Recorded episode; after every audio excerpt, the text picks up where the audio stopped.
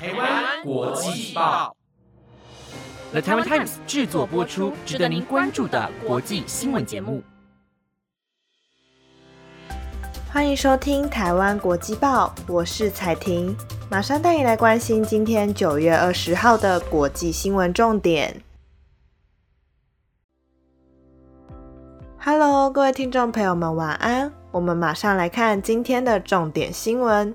今天的重点新闻内容有：尹锡月首次访美，争取产业补助成焦点；以及加纳宣布好消息，马宝病毒疫情结束；还有致敬女王，巴黎地铁站改伊丽莎白二世站。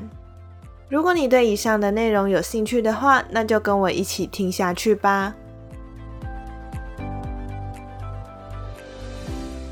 首先，今天的第一则新闻带大家来看到美韩的外交政策。南韩总统尹锡悦在昨天参加完英国女王伊丽莎白二世的国葬仪式后，便立刻飞往美国出席联合国大会。大会期间将与美国总统拜登会面。外界推估，尹锡悦可能会借此机会向拜登提出美国法案对南韩半导体及电动车产业所带来的负面影响。并寻求美方积极的协助去解决问题。由于美国在八月的时候提出组成晶片四国联盟的计划，这对于高度依赖中国为出口的南韩来说，是否要和美国合作，还有许多要顾虑的层面。像是中国政府近年来大力支持企业在中国当地设置工厂，并已经让中国成为南韩半导体产业的生产命脉。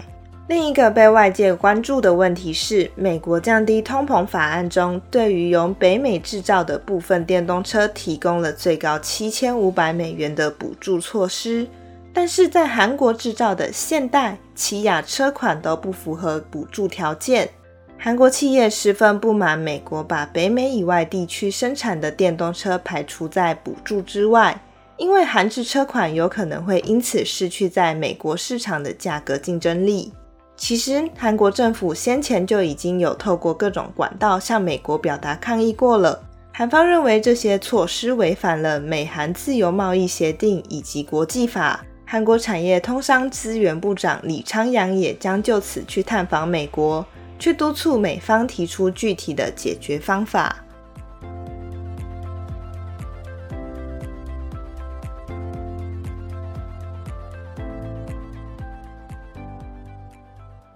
下一则新闻带您来关心一下加纳这个国家。加纳是个位在非洲西部的小国，它西临象牙海岸，南边为几内亚湾。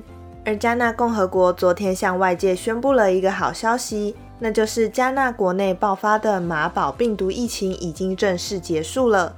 医学界的研究指出，马宝病毒与伊波拉病毒类似，都是高致命性的传染疾病。而加纳证实出现首起马宝病毒病例，已经是发生在今年七月的时候了。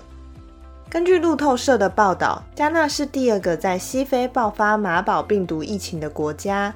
去年西非出现第一个确诊案例是发生在几内亚这个国家，不过现在也已经结束了，所以大家可以不用过度的担心。另外，加纳总共有三个人死于这次的疫情。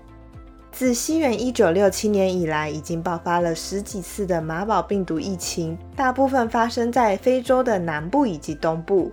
根据世界卫生组织的调查数据，在历次爆发疫情时，死亡率介于二十四趴到八十八趴之间，取决于病毒株和对病例的管理。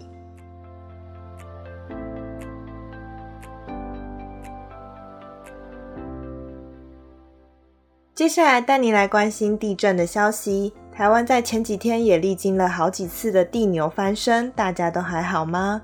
而在墨西哥当地时间十九号的下午，也发生了规模高达七点六的强震。根据调查，这起地震的深度只有十五公里，所以离震央超过四百公里远的首都墨西哥市都还能感受到剧烈摇晃。幸好目前尚无重大的灾情传出。巧合的是，这已经是墨西哥这四十年来第三度同日发生大地震。在一九八五年发生了规模七点八的地震，二零一七年的时候，同日墨西哥市又出现了规模七点一的强震。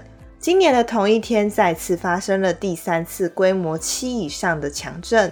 正因为全都发生在九月十九号这天，恐怖的地震巧合引发了墨西哥民众的热烈讨论。就像这次台湾的地震时间也刚好发生在九二一这天左右，这让许多民众和学者也开始关注强震是否有明确的周期性和重复性呢？中正大学地震研究所副教授石瑞全对此强调。所谓的地震周期，并非特定的几年就会发生，因此推估墨西哥的九一九地震纯属巧合的几率相当的大。气象局地震测报中心主任陈国昌也说，地震若有重复性，未来可以用统计的方式作为依据，但目前观测的时间仍然太短，不能就这样片面的断定。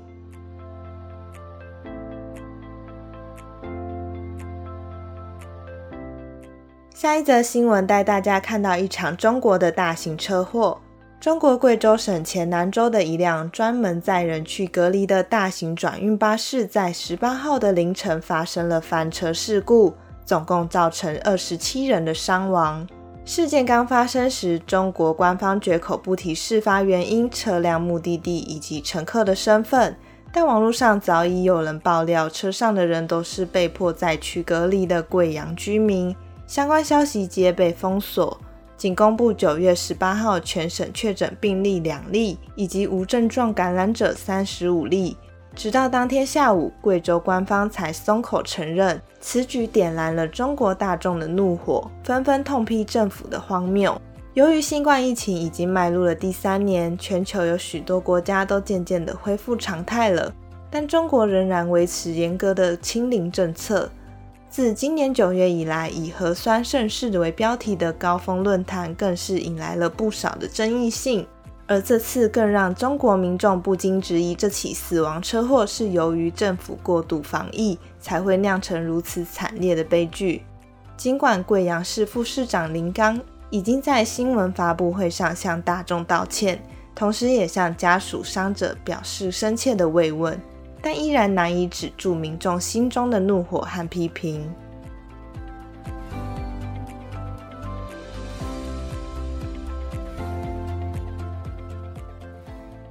今天的最后一则，带你来看到世界对英国女王的纪念。除了有美国总统拜登、日本德仁天皇等世界各国逾百位的元首和政要出席国葬仪式。还有百万民众涌入伦敦的市中心，为了送女王最后一程。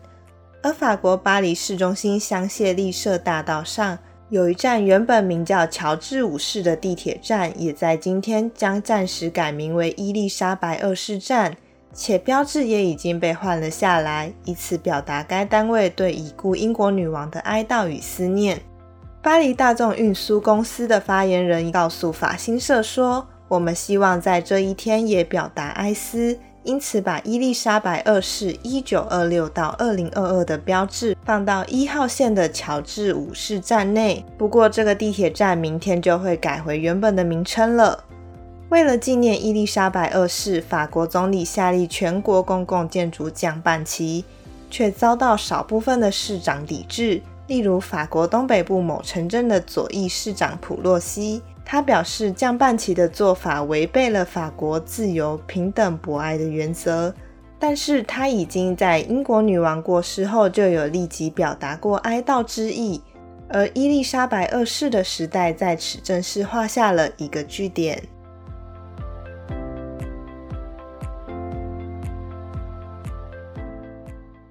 以上就是今天台湾国际报的五则新闻内容。本节目皆由了台湾 Times 制作播出。